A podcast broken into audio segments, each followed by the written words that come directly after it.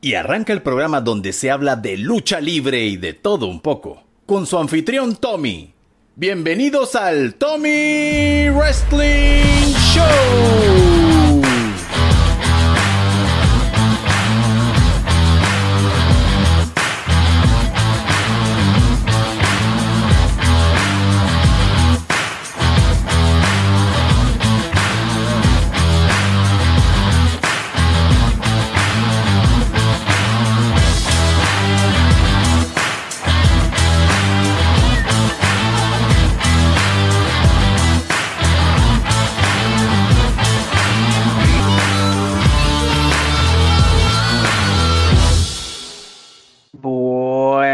A todos nuevamente. Estamos aquí el día de hoy reunidos.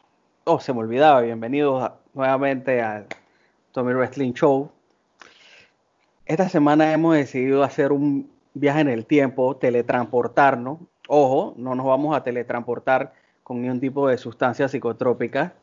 Simplemente vamos a, decidimos abrir el, el network, para no decir el gol de la publicidad gratuita, y nos trasladamos al año 1999, específicamente al 14 de febrero de 1999 a la ciudad de Memphis, Tennessee, en el Memphis Pyramid, con una capacidad de 19.028 personas.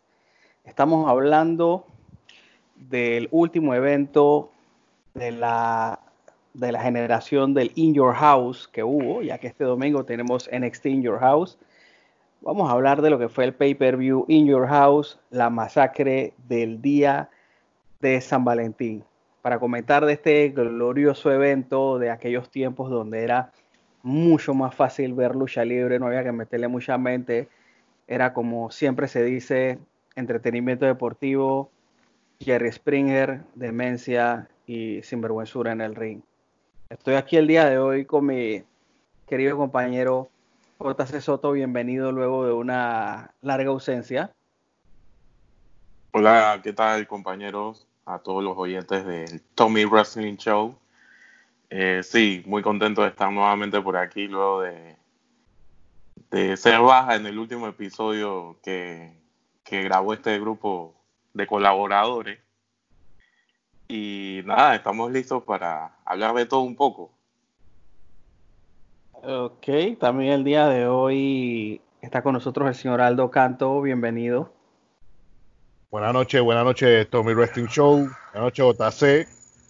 Esto, hoy pues, eh, hablando un poquito de ese último In Your House, el número 27, la masacre de San Valentín, que como datito, más que nada este título viene de una masacre de San Valentín que se dio en el año de 1929, donde fueron siete personas ah, eh, asesinadas por una guerra entre pandillas, en la cual incluía Al Capone y Box Moran.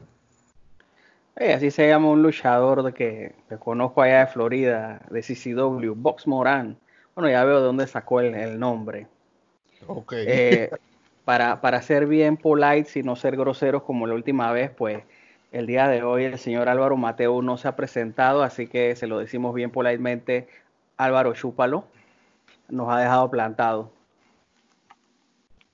Problemas este, técnicos. Sí, sí, problemas técnicos, problemas técnicos. Eh, haciendo un poquito de investigación de este, de este evento, o sea, recién descubrimos que hubo, digamos, eh, lo que fueron unos dark match, eh, Aldo, coméntanos de esos dark match que hubo en, este pay-per-view.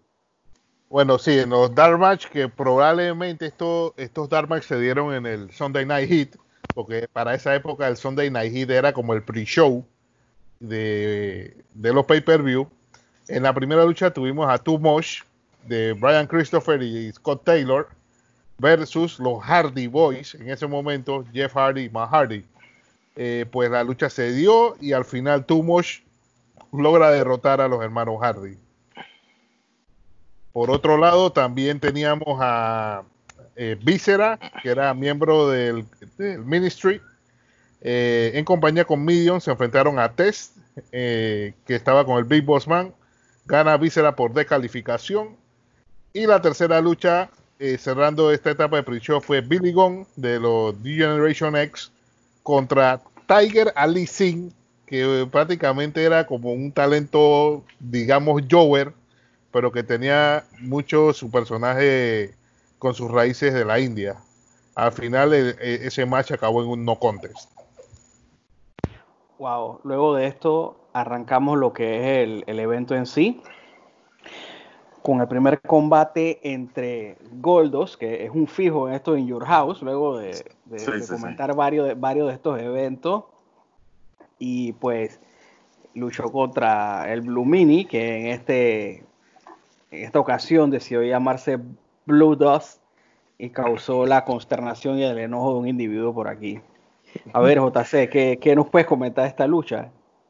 Yo o sea, lo primero que tengo que decir era que no, no recordaba el tema este de Blue Dots. O sea, yo ese episodio lo había borrado totalmente de mi mente. Y, y de verdad que, o sea, cuando lo vi yo dije, what the fuck. Porque de verdad que no, no, no recordaba de ese personaje. Eh, la lucha en sí, bueno, una lucha regularcita, nada, nada extraordinario. Pero o sea, al final fue una lucha más como de. Más como de joda que de otra cosa, ¿no? Una lucha de gimmick.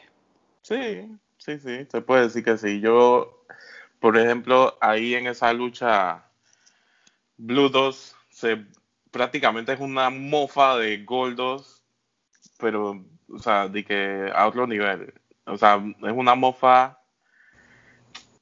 ¿Cómo podría decirlo? Es que no da, no, no, da, no, da, no da risa en sí, sino que como que, no sé, como que Era como algo forzado. sí, eh, o sea, es, es, algo, no sé, no sé cómo explicarlo. De verdad que, y bueno, esto creo que viene, creo que aquí este feud fue por, por un tema con el Job Squad, que hubo como que... Eh, le robaron la, cabeza a Al Snow. Creo que Goldo se la robó a Al Snow. Y bueno, todo este tema viene de ahí, pues. Y yo no sé, de verdad que no tengo idea cuánto tiempo duró el, el, tema este de Bluetooth, pero yo no creo que haya durado mucho, sí. No, yo creo que eso fue un par de ocasiones y ya más que todo en este feud, pero hasta ahí nada más. Aldo, ¿algo adicional que comentar en este combate? Yo la verdad no sé, esta gente de Vince McMahon, ellos siempre con su guilla de Goldust, Bluetooth, después más adelante en el tiempo Stardust, o sea, ellos siempre con su estrella y, su poco de vainas raras, ¿no? Pero en efecto, eh, esta lucha fue como que, digamos que el inicio del pay-per-view y, y como comenta JC, pues sí venía de un digamos, de, ese feud con el Job Squad.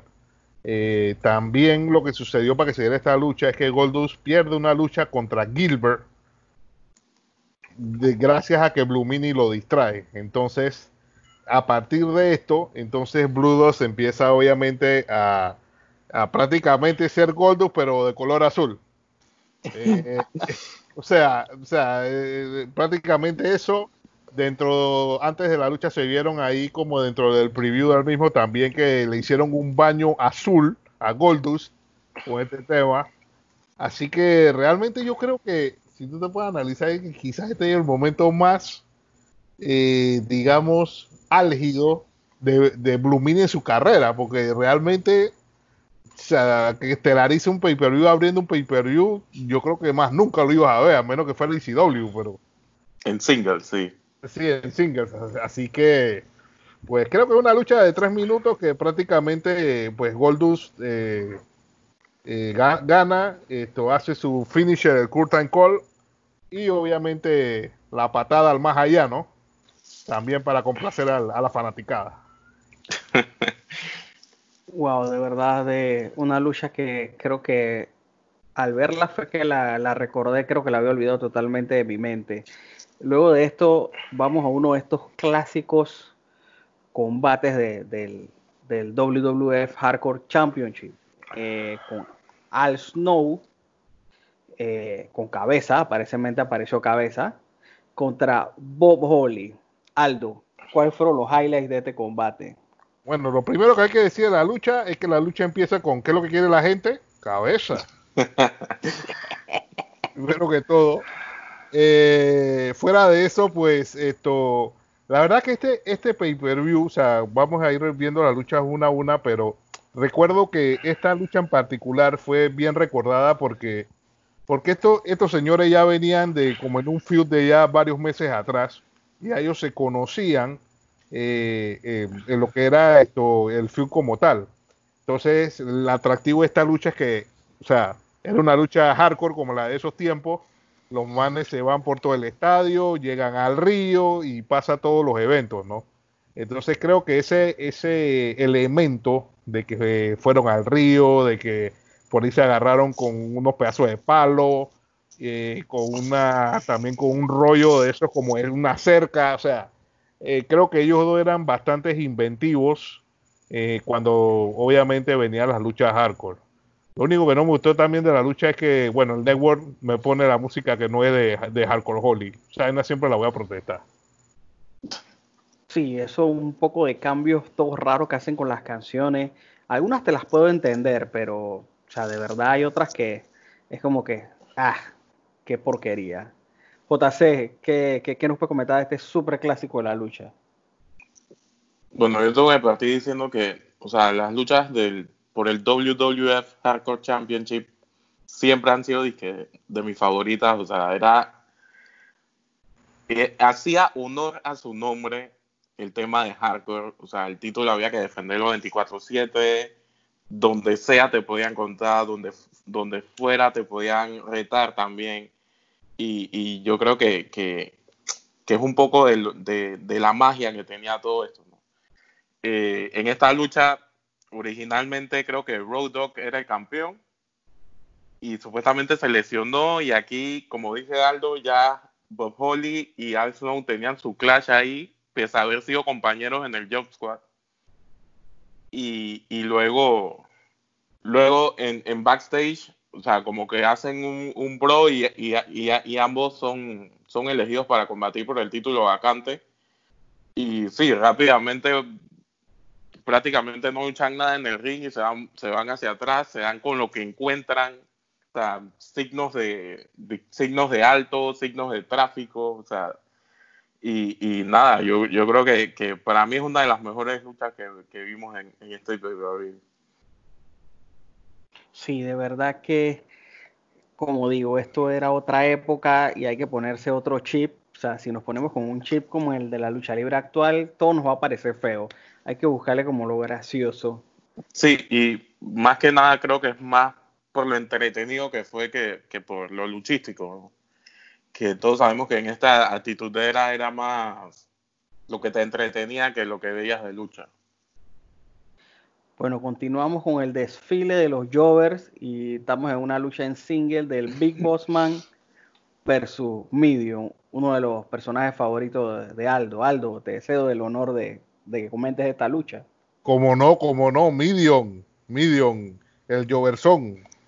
Esto, ok, este prácticamente esta lucha era como que, ok, recordemos que para esa época también estaban dando ese feud que el Ministry contra la corporación, que básicamente se estaba maquineando, como este era un pay-per-view antes del WrestleMania 15, esto tuvo esta lucha así como, como in, in between.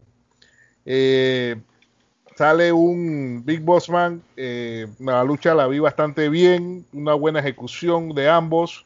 Eh, al final, la misma Big Boss Man hace el Sidewall Slam, que era su llave, llave finisher, y le gana la lucha a Medium. Creo que una lucha bastante corta, seis minutos, pero que hasta, hasta en eso te das cuenta que en ese tipo de, digamos, de luchadores que eran catalogados como mid carders o ahí, eh, ellos te brindaban como un buen espectáculo a nivel de ring. Entonces, eso también es de, de, de notarlo. JC. Eh, sí, me quedo con lo que dice Aldo de, de que esta lucha, o sea, no estuvo mal en el tema luchístico. y yo coincido, pero al momento de ver la lucha, la gente empieza a gritar boring. Y ahí va más o menos en lo que digo que eh, para este tiempo lo que más importaba era el entretenimiento, porque para mí fue una lucha, o sea, no fue un luchón, pero fue una lucha buena. Pese a que estos dos, o sea, Bossman era como, se puede decir que es como el que más luchaba de los dos, pero los dos estaban ahí medio medio. sí, yo creo, yo creo que ellos estaban como así como en el mismo nivel, digamos. Sí, sí, sí. Están como en el mismo nivel y entonces eso eh, trajo como una buena sinergia. Claro. Y bueno, el post-match ya creo que, que, es una de, mis cosas favoritas que para este tiempo de que hacía Undertaker, ¿no? El Ministry of Darkness, yo siempre he dicho que para mí ha sido la mejor época de Taker en cuanto a gimmick se habla. Sí, estábamos en ese momento donde literalmente el ministerio secuestraba a todo mundo. No es el ministerio de gobierno, es el ministerio de la oscuridad. y luego de esto vamos a una, en lo personal, una de mis luchas favoritas de este evento. Lucha por los campeonatos en pareja de la WWF entre los campeones Jeff Jarrett y Owen Hart con Debra McMichael contra D'Lo Brown y Mark Henry con Ivory, a.k.a. Tina Ferrari. Eh, como hemos hablado, pues esta fue una, esta es una de las parejas que en verdad en su momento tuvo un buen, un buen timing, tuvieron buenas historias, eran muy buenos talentos, obviamente Owen Hart mucho más, digamos, prodigio que, que Jeff Jarrett, pero siempre fue un tag team que, en, en, ese tiempo, corto tiempo que estuvieron juntos, pues causó bastante conmoción. ¿Qué me dice de esta lucha, JC? Bueno, esta lucha eh, hay que hablar que supuestamente el storyline aquí era de que, Debra era el arma secreta de Jarrett y Owen para ganar sus luchas. Y Dilo Brown y Mark Henry trajeron a Ivory, dije, para que los ayudara también. Ivory, o sea, Ivory totalmente se come la televisión en el sentido de que con esa experiencia que traía ya, o sea, la man es una estrella de la televisión, pese a hacer su primera aparición en, un pay-per-view de WWF. Y esto creo que marca mucho lo que fue la lucha en sí, ¿no? Porque vemos varias, varios cortes de cámara donde ella la, la muestran ahí y creo que es parte de, todo esto. La lucha en sí, para mí, o sea, a mí me gustó la lucha pese a que creo que Winhart no tuvo, eh, no tuve eso, no tuvo para lucirse. Creo que fue más, creo que eh, Jeff Jarrett hizo más, más en la lucha, pero, pero aquí notamos la química que tenían esos cuatro porque la lucha fue buena. Creo que, que Dilo Brown y Mark Henry se compenetraron muy bien contra este team que ya venían, eh, ya habían tenido varias luchas y al final vemos que Jeff Jarrett y Owen Hart ganan con su con su arma secreta y bueno, su el, respectivo guitarrazo, ¿no? sí, ese era de la ese era del el sello de la casa de, de Jeff Jarrett y, del tag team. Aldo. Ok, esta lucha para mí es como bastante especial por varios motivos. Y uno de los motivos eh, por la cual yo considero esta lucha especial es porque, primero, tenemos que tomar en consideración que este pay-per-view fue en el año 1999, un año que fue un poco nefasto para WWE en el sentido de las cosas que sucedieron lamentables. Eh, este pay-per-view fue en febrero del 99, eh, en mayo del 99 Owen Hart muere por el incidente que, ya conocemos y luego en octubre de 1999 pasa el evento, el accidente entre Dilo Brown y Dross. O sea que si, te, o sea que si te das cuenta, eh, esta lucha tú pudiste ver como en estado puro tanto a Owen Hart, que a pesar de que, como dijo JC, no se lució tanto en la lucha, eh, y también viste el talento que tenía Dilo Brown. Obviamente, eh, después del accidente que tiene Dilo Brown, ya él no vuelve a ser mismo por obvias razones. Y bueno, Owen Hart lamentablemente eh, fallece. Entonces, aquí, te das cuenta de lo que ellos nos brindaban en el ring. Eh, la, buena química que tenía Dilo Brown con Mark Henry, creo que eso venía ya propiamente del Nation, Domination. Eh, y, como ya habíamos mencionado también en nuestro episodio de, de, los best actings o de parejas, una de las parejas importantes fue Jarrett con Owen Hart. Yo los considero a ellos como dos personas bastante técnicas. Obviamente, Hart mucho más que Jarrett, pero Jarrett dentro de su librito, eh, las llaves que hacía y todo lo demás, tenía muchos temas técnicos. Entonces, eh, al final de la lucha, pues como mencionaron, el guitarrazo y se aprovechan también de que Mark Henry primero debra la distracción, guitarrazo, y se aprovechan que Mark Henry también venía de una lesión en la rodilla y Jeff Jarrett ejecuta una figura 4 para finalizar el combate. Creo que a nivel de lo que fue la historia como tal, muy bien, muy bien buqueada, por decirlo así, y excelente ejecución de los de los luchadores en, en este match. Sí, la verdad, ahora que tú, Sara, que tú comentaste esto así, un tema más abierto, pues de verdad que un montón de, cosas envueltas en este combate. Owen, Dilo, Chuso, ahora me lo pongo a ver, queda así como que bestia. Fue una de las últimas veces donde lo pudimos ver a ellos, digamos, a un buen nivel. Exactamente. Bestia, ahora me quedé como que chuzo, porquería de año ese 1999 y porquería de empresa la WWF. ¿Te, quedaste pasmado? Sí, loco. Quedé como, quedé como el viejito del video de Periquito Pim Pim. okay, luego de esto tenemos una lucha por el campeonato intercontinental de la WWF. Balvines que tenía de ballet en ese momento a Ryan Chanrock, la hermana de Ken Chanrock, luchan contra el campeón defendiendo Ken Chanrock y tenemos como invitado especial a Billy Gunn. JC.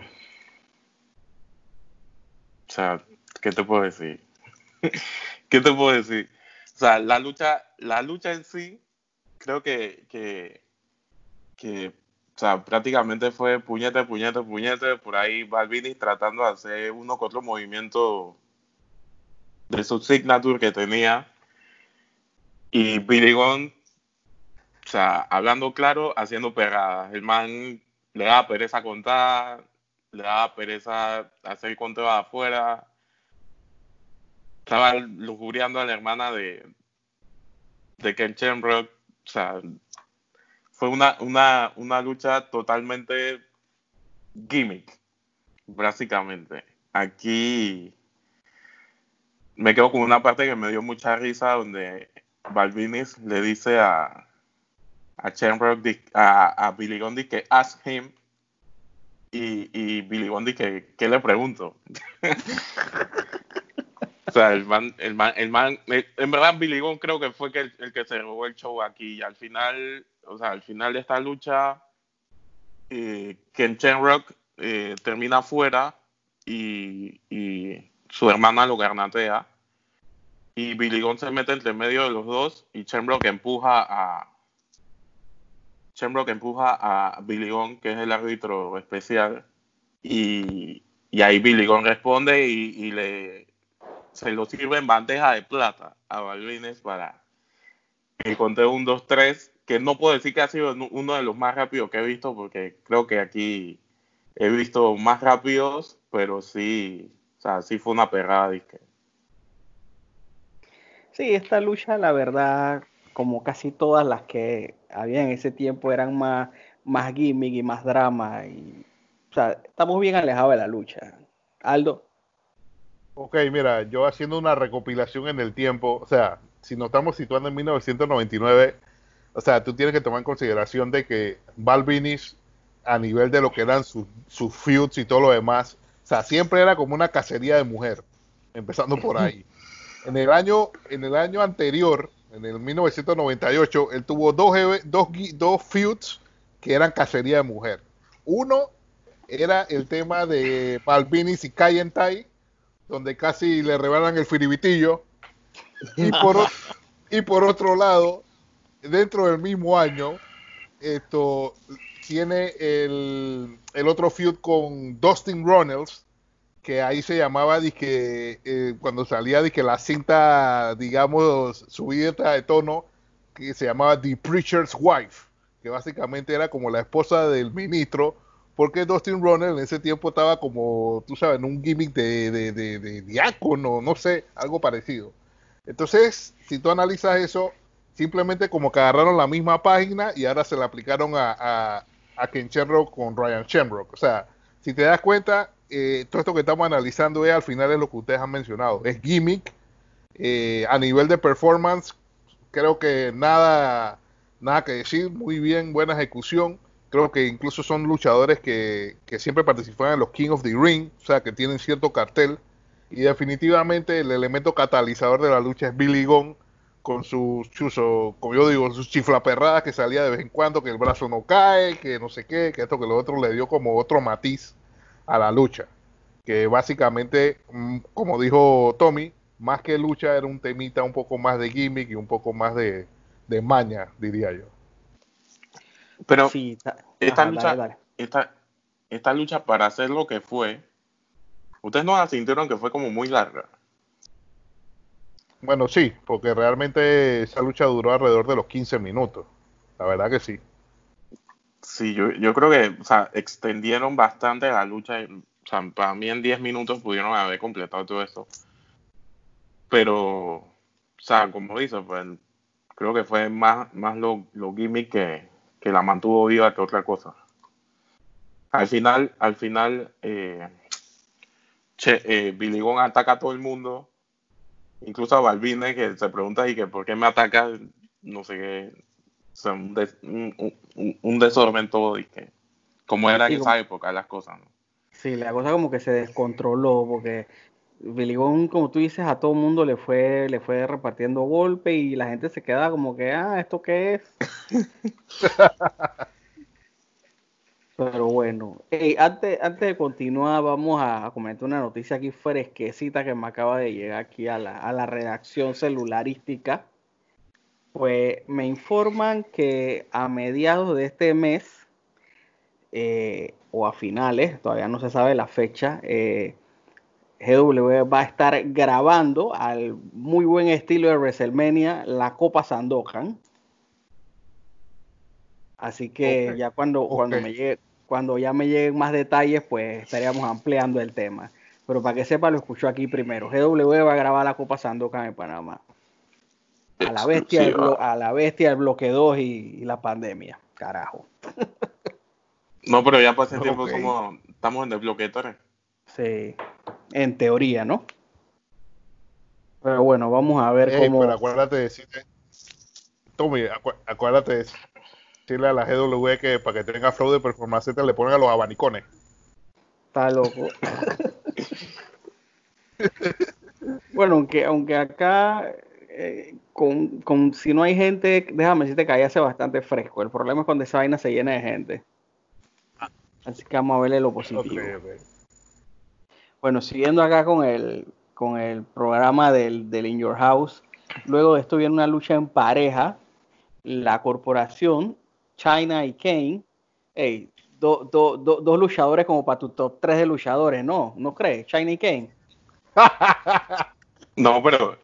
Pero espérate, espérate, pero espérate, espérate. No, Ajá, espérate. Ahora mira, dale, dale. otra Generation X, que representado por Triple H y X-Pac. Y ahí tienes a tres de los, de en esos cuatro hay tres de los mejores luchadores del mundo. Hall of Fame. Según cuenta la leyenda por ahí. A ver, Aldo, comentarios de esta lucha.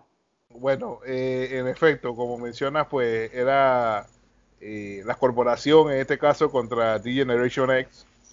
Eh, aquí básicamente, pues, este es un momento del tiempo donde estamos como en el concolón de la tituera y básicamente pues aquí tú veías a China que ella fácilmente se, se enfrascaba contra quien sea. Eh, creo que este también fue en cierto modo un, digamos, una muestra de que esa pareja eh, que después se forma entre X-Pac y Kane tenían como cierta sinergia, a pesar de que en este momento estaban en el lado contrario. Eh, y también lo otro que tengo que decir de la lucha es que, o sea, China tiene mucho protagonismo dentro de la misma y, y tiene también lo que es la parte eh, de Kane, ¿no? Que obviamente él esto tiene bastante, o sea, estaba haciendo su personaje tal cual como, como es Kane, en pocas palabras. JC. Sí, yo, o sea, esta lucha creo que aquí vemos mucho lo que, o sea, como dice Aldo, en el con Colón de la actitud era China siendo una mujer, o sea, la tratan como un, un luchador más. O sea, le dieron para llevar, hasta Bronco Buster recibió, le dijeron, dije, o sea, le dijeron, la insultaron, la insultaron y las mujeres en el público estaban celebrando. O sea, tú haces eso hoy y te caen todas las organizaciones feministas que hay en el mundo. Así de, así de desatados estaban en el actitud era, para los que no saben.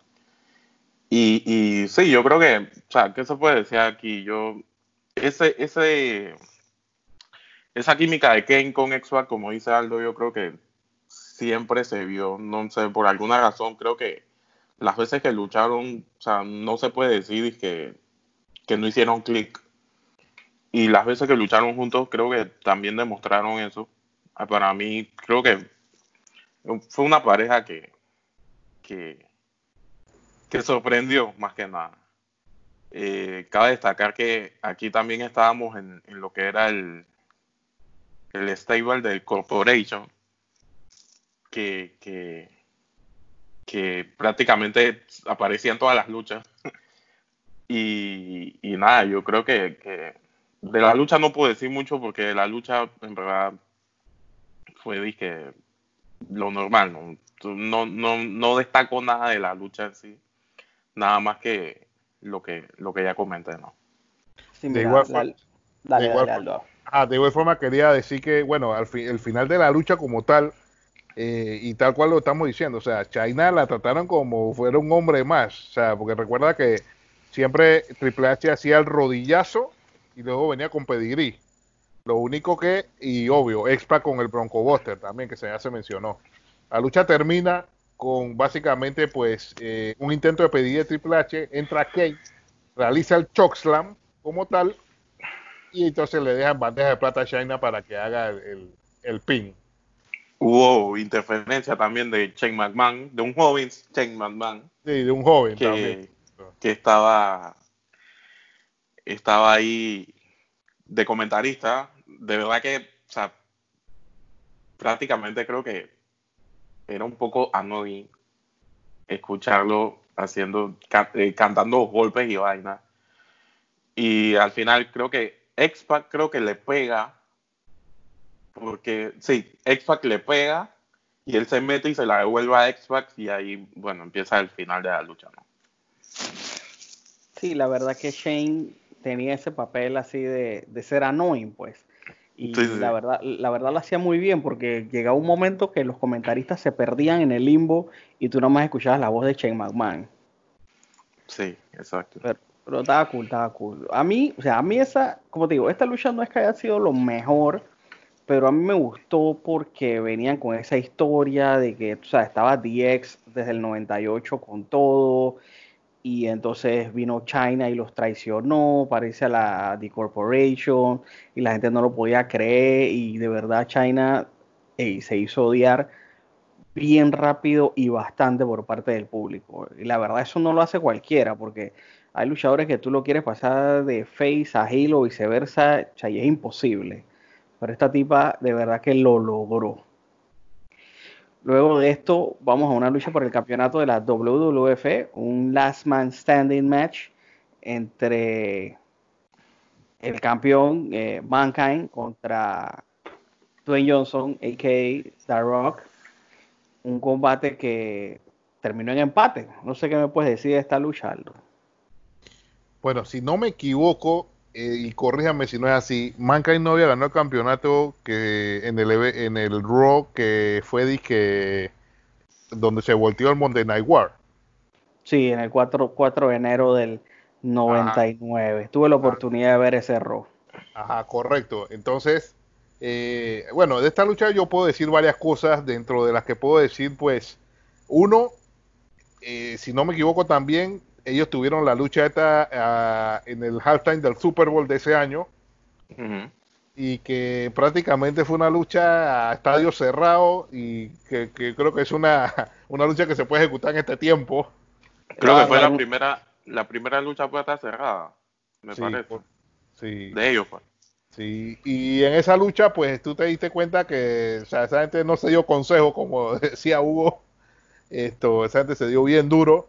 Eh, también la roca eh, luce lo que es el un, o sea, un traje completo de buzo y, la parte alta también en la camisa. Y se decía que él usaba la camisa en ese tiempo fue porque él tuvo una operación a nivel de los pectorales y usaba como más o menos eso como tipo protección. Y que él no... Y que él no, y que él no termina de quitarse ya normalmente el suéter hasta el mismo WrestleMania 15, que ya tenía el feel con Stone Cold. Entonces, sí, había leído que, que sí, él tuvo una operación y a consecuencia de eso, como que una parte del pectoral se le infló y parecía que tuviera tres tetillas. entonces, dice que eso, o sea, visualmente no, a Vince no le gustó, así que le dijo, mientras esta vaina se recupere, lucha full tapado. Exactamente. Entonces, esto, bueno, ya ellos venían de esa lucha brutal que tuvieron en el, en el halftime del Super Bowl. Y bueno, o sea, acá, como quien dice, Mankind era garantía de trancazo. Y la Roca también, y, la Roca también se metió muy bien en partido en ese aspecto también. Eh, quizás no me gustó mucho el final, eh, por cómo se dieron las cosas, pero pero a nivel luchístico, a nivel de trancazo, a nivel de extremo, por decirlo de alguna forma, eh, cumple con muchas creces el, el, match y fue el match más largo de la noche con 22 minutos de duración. JC. Sí, un poco de, de historia de lo que fue esta lucha. O sea, esta lucha es parte de la serie de chiflaperradas que le pasaron a, Mankind para ser campeón. O sea, le hicieron un Montreal Screwjob ahí reloaded. Eh, también le, le pusieron una grabación en una lucha I Quit y el man dice que nunca se rindió. Y bueno, básicamente fue eso. Al final, yo entiendo lo que dice Aldo del draw, pero yo creo que yo creo que lo estás viendo con ojos de ahora, porque si lo si lo ves con ojos de en ese tiempo, yo creo que te hubieras quedado con, con eso de que, chuzo, ahora qué va a pasar, no sé qué, voy a poner Raw mañana. Para ver qué no, no, claro, sí, definitivo que eso tenía su justificación. Sí, sí, de seguro que sí. Sí, entonces yo creo que, que aquí vemos, yo creo que en este feud principalmente es donde vemos que WWE puede, WWE en algún momento hizo las historias bien llevadas que siempre te ponían así de que con la expectativa de ver qué era o qué iba a pasar en el siguiente programa. Y, yo creo que es algo que ahorita se complica mucho verlo, ¿no? Eh, luchísticamente, bueno, como dijo Aldo también, Mankind significa violencia, trancazo, silletazo de toda vaina y aquí, aquí no fue la excepción. El spot del final, buen rebencazo se dieron ambos y creo que, que, que fue, que creo que, que o sea, el, el, spot hizo su cometido. Pues. Sí, exacto. Como tú comentas, pues eh, esto era un last man standing match, así que tras que digo, era una época bastante alejada de lo que es el llaveo, lo que se buscaba era generar pop y, y, tú sabes, como el abuso de la roca hacia Mankind, Mankind así medio lastimín, o sea, Mankind estaba adelantado a su tiempo, él era como un tuitero del 2019, en 1999 dando lástima. en serio, estaban adelantados a su tiempo. Mira, mira la lucha que ellos tuvieron en el super, en el halftime del Super Bowl, que es una lucha es una lucha pre-COVID-19, adelantado a su tiempo. Sí, sí, sí. Total. en, verdad, esa, ese feud de Mankind con la roca, o sea, fue, fue bien bueno.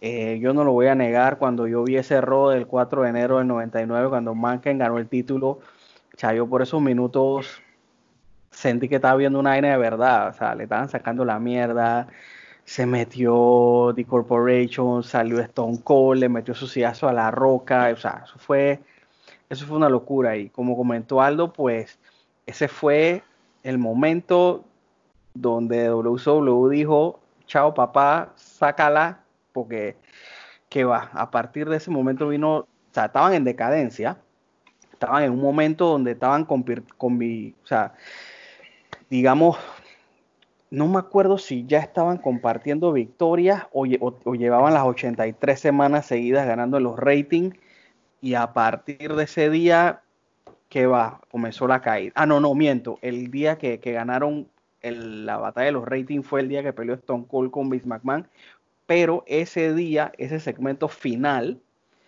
hizo que el rating de, de Raw explotara y el de Nitro se fue a pique porque el Superman event fue Kevin Nash con Hulk Hogan, el ya famoso Finger, Finger Poke of Doom, donde Kevin Nash pierde por un, literalmente por un dedazo al pecho de Hulk Hogan y reinician un refrito como ya tercera vez del NWO y pues ah, basura, ya, ya estaba demasiado quemado.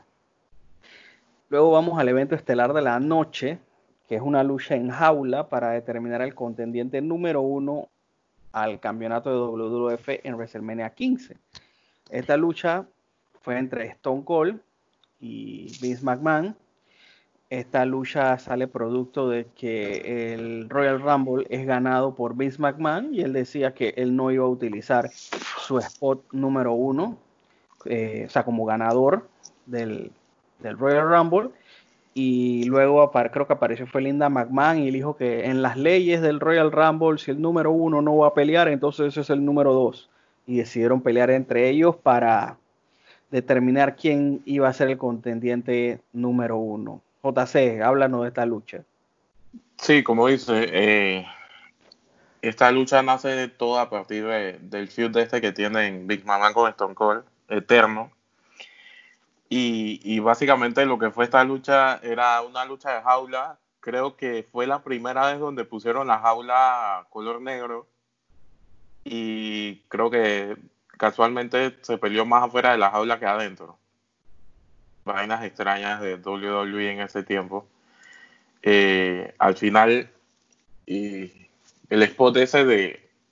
Hay un spot donde Vince McMahon está intentando ingresar al cage, escalando la celda y Austin le, le, choca la cabeza contra el, contra la contra el cage y Vince se cae al, hacia la mesa de los comentaristas en español y lo, lo vi ahora y me pareció, dije, wow, qué bate. O sea, yo creo que ese tiempo lo había visto y, y yo dije, mi reacción creo que fue totalmente diferente. Pero ahorita se, no sé, no sé si es el HD o qué, pero ahorita lo vi que tan falso que yo dije, ok. ¿Y, y dónde deja la, la venta de, de, Hugo Sabinovich cuando cayó Vince? Sí, sí es que allá, allá iba. Hugo, Hugo también recibe su, su spot ahí porque se cae junto con Vince y la mesa y, y wow. Eh, sí, yo, esta lucha de verdad fue golpeadera Vince McMahon. Austin iba a ganar porque, porque Vince no podía seguir luego el spot de la mesa. Lo sacó de, de, la camilla, lo aventó contra la, la celda. O sea, típica lucha de, de Vince McMahon con Austin, que era de que aquí vale todo. Y yo creo que, lo principal de aquí es que al final se hay un shocking debut que, que creo que forma parte de lo que ya venían hablando de lo que había pasado en enero, ¿no? Aldo. Ok, eh, o sea, a mí esta, esta lucha final, o sea, yo considero que este feuds, eh, estos feuds de Austin con Vince McMahon son, o sea, fueron como por ciclos. Esta lucha en particular cerraba como este ciclo de luchas de ellos y que definitivamente ese feud ayudó mucho a, la WWE en muchos aspectos. Eh, ya como comentó JC, la lucha, o sea, la gran expectativa de ese momento era no que si Stone Cold iba a ganar o no, era qué podía hacer Vince McMahon. Porque obviamente eh, poner a la figura, una de las figuras principales de la empresa a luchar, todo el mundo queda la expectativa de que Chuso, ¿qué, ¿qué, va a hacer? ¿Cómo va a ser? Y de que sale al ring, él sale con su figura imponente. Me imagino que se que se hartó ahí como tres horas de mancuerna para salir pompeado. Eh, y esa era como la gran expectativa. Yo creo que dentro de todo, Miss McMahon hace una buena, buena labor, digamos, dentro de la lucha y todo lo demás. Eh, Stone Cold pues hace el deliver que todo el mundo esperaba de él en ese aspecto. Eh, y bueno, producto de todo lo que habíamos comenzado, de los Monday Night Wars y todo esto, se da este debut al final de la lucha de Paul White, mejor conocido como el Big Show, una figura extremadamente prominente en ese que venía de la WCW y debutaba en la World Wrestling Federation eh, y que definitivamente pues desde ese momento hasta estas alturas que vamos sigue en la federación. Estamos hablando que ese señor ya puede tener alrededor de 21 años. Eh, más o menos. Más o menos como 21 años ya en la federación. Entonces, eh, eh, al final, pues, eh, debuta el Big Show, sale debajo del ring, una garra contra lona o, tira Stone Cold contra un pedazo de la jaula. La jaula se abre y Stone Cold cae al piso y es decretado ganador y retador para, para WrestleMania 15, que se estaba formando en esos momentos. Creo que esto cierra ese ciclo de feuds tal cual entre Stone Cold y Vince McMahon. Y pues eh, que incluso de eso después hubo hasta luchas de escalera, hubo luchas de First World Match y entre muchas otras, entre ellos. Mira, y este debut de, de Big Show Paul White, pues él fue uno de esos afortunados que hizo el cruce de WCW a WWF. Estaba él, Jericho, bueno, ya Chris Benoit, Eddie Guerrero, Malenko, Saturn. Fueron de los beneficiados porque de verdad en WCW no iban a hacer más nada. Yo me acuerdo que semanas antes de eso hubo una lucha en Nitro de, Paul White contra Kevin Nash. Obviamente en aquel momento no se manejaba mucho esa información de contratos y eso. Y me acuerdo que en esa lucha ganó Kevin Nash y se estaban burlando de él y decían de que, ah, que ahora yo soy el único gigante, que dale de aquí, no sé qué, pero en ese momento no, uno no sabía a qué se refería, pues. Y bueno, básicamente era como la despedida de, Paul White de, la WCW. La verdad fue un evento bastante entretenido, diría yo. Es otra época, hay que verlo con otra mentalidad. De verdad, en, su momento cumplió con su cometido. Así que por esa parte, ninguna queja. algo, algo, que quería agregar del pay-per-view es que básicamente también, Chuleta, hay cosas que, que, o sea, cuando tú te sitúas en esa época, o sea, eh, eh, cuando tú ves el mero hecho de que salía eh, Howard Finkel diciendo, and the new World Wrestling Federation, o sea, ya esa palabrita te daba como más flow al asunto. también vi ciertos personajes por ahí a nivel de, de Tommy el Ref ahí, Mike Yoda, el Herbner, Jim Corderas, Teddy Long de árbitro. Sí. De árbitro. Y el gran Timoteo Blanco, Tim White, también hizo aparición dentro de este pay-per-view. definitivamente que eso es bueno de, de, vez en cuando verse estos eventos así para tener estos recuerdos. Muy bueno. Aquí, aquí, aquí volvemos al inicio donde importaba más el entretenimiento que la lucha. O sea, el pay-per-view Y hubo luchas que estuvieron lentas, pero al final tú le dabas mente porque estabas entretenido viendo y esperando que pasara algo. Y yo creo que algo que mencionó JC, estoy totalmente de acuerdo, que es la parte esta de el entretenimiento. Cuando él mencionó que esta lucha de, de The Rocky Mountain terminó en empate, la expectativa, esa parte que te generaba eh, la lucha tal cual y que tú estabas ya el otro día expectante a ver qué iba a suceder, creo que es una de las grandes ausencias de que existe hoy en día. Porque hoy en día como que las historias no sé si es que no son full desarrolladas y es que le falta ese elemento que enganche más al público. Porque en esa época eso era un éxito.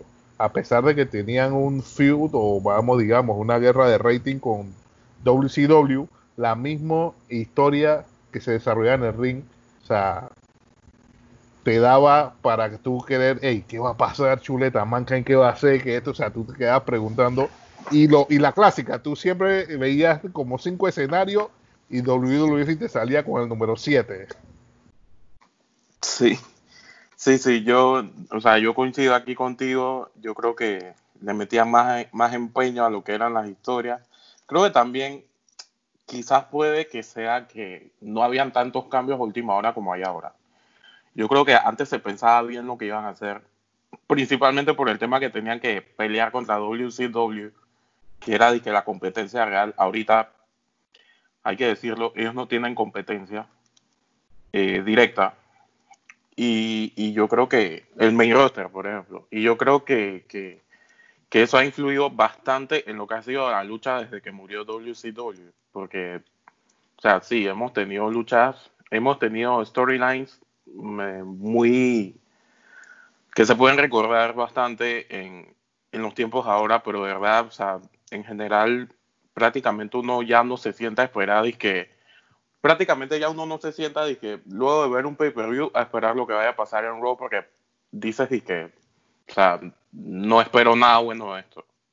Y creo que, que eso es uno de los puntos bajos que tiene WWE de hace un par de años para acá.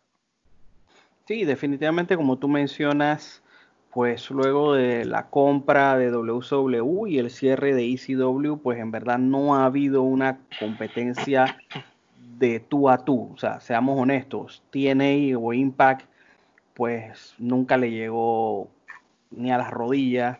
Intentaron hacer un Monday Night Wars y al mes y medio se retiraron. Eh, proyectos muy buenos como Lucha Underground, pues sabemos que eran, eran buenos si se mantenían lejos de WWE, buscando competencia. En WA, pues es una, era una empresa que hace dos años creo que era nada y pues han tenido un poco de, repunte lejos de WWE. Eh, Wrestling ahora mismo pues también tiene sus programas, tiene un buen show, compite con NXT, pero también está lejos de WWE hay que, la verdad, tratar de estar lejos porque la gente te va a consumir WWE por más malo que sea. Es como la Coca-Cola y, nuestro reto de no tomar Coca-Cola a veces. Sabemos que es mala, sabemos que te sube el azúcar, sabemos que te da piedra. A mí me ha dado piedra en el riñón dos veces por tomar Coca-Cola, pero adivina cuando podemos, no nos tomamos una. Es así, así, WWE es así, lastimosamente. Sí, tienen, bueno, tienen su, su público cautivo, ¿no? O sea, algún comentario adicional ustedes para terminar el programa el día de hoy, Aldo. Bueno, definitivamente, pues creo que este pay-per-view sí esto cumple con creces, porque obviamente este era como la antesala a lo que venía en WrestleMania 15, que, la verdad fue un buen WrestleMania eh, y que esto fue como, digamos, la construcción en cierta medida de muchos matches que se dieron eh, en el próximo en el WrestleMania 15. Así que creo que una calificación que le puedo dar a este pay-per-view, yo creo que una de 1 a 5, yo creo que le puedo dar su 4.0. Eh, porque a pesar de que, digamos, esto tiene luchas un poquito eh, no tan importantes y todo lo demás, pues la ejecución fue muy fina. Y eso era una gran, digamos, fortaleza que tenía la tituera, que era no veías muchos boches ni nada de esos temas. JC. Sí, yo coincido con Aldo, yo creo que, que el pay-per-view le pongo una nota de 4. Pese a no ser uno de los pay-per-views grandes, creo que hizo su cometido. Eh, puso en, puso en, la vía muchos storylines, siguió con bastantes storylines también. Creo que, que sí, fue, fue un pay-per-view bueno, entretenido, como ya lo hemos dicho. Y nada, yo quería destacar que nosotros agarramos este pay-per-view por el, por el tema de NXT, ya que este fue el último In Your House que se, que se produjo antes de este NXT que va a salir el sábado. Domingo. domingo. Sí. Luego de 21 años, vamos a ver qué nos trae un nuevo In Your House. Bueno, yo a este evento le voy a dar por lo revoltoso de la época y tú sabes, le voy a dar cuatro Genaro López de calificación. Para los que no son de Panamá, pues Genaro López es un sindicalista de izquierda. Así que ya pueden entender lo revoltoso que es. Y bueno, antes de concluir, yo le quiero dar gracias, como siempre, a la gente de la Trifulca Wrestling Media por permitirnos ser parte de su grupo de trabajo. Eh, darle gracias a Blue Monkey 507 por los logos, a Eric por las caricaturas, a Jacinto Molto por su profesional voz en el intro del programa. Yo soy Tommy Restri, me despido, me despido, no, no despido, palabra, me despido, ¿esto qué es? ¿Esto qué es? Me despido por esta semana, que tengan ustedes buenas noches, hasta la próxima.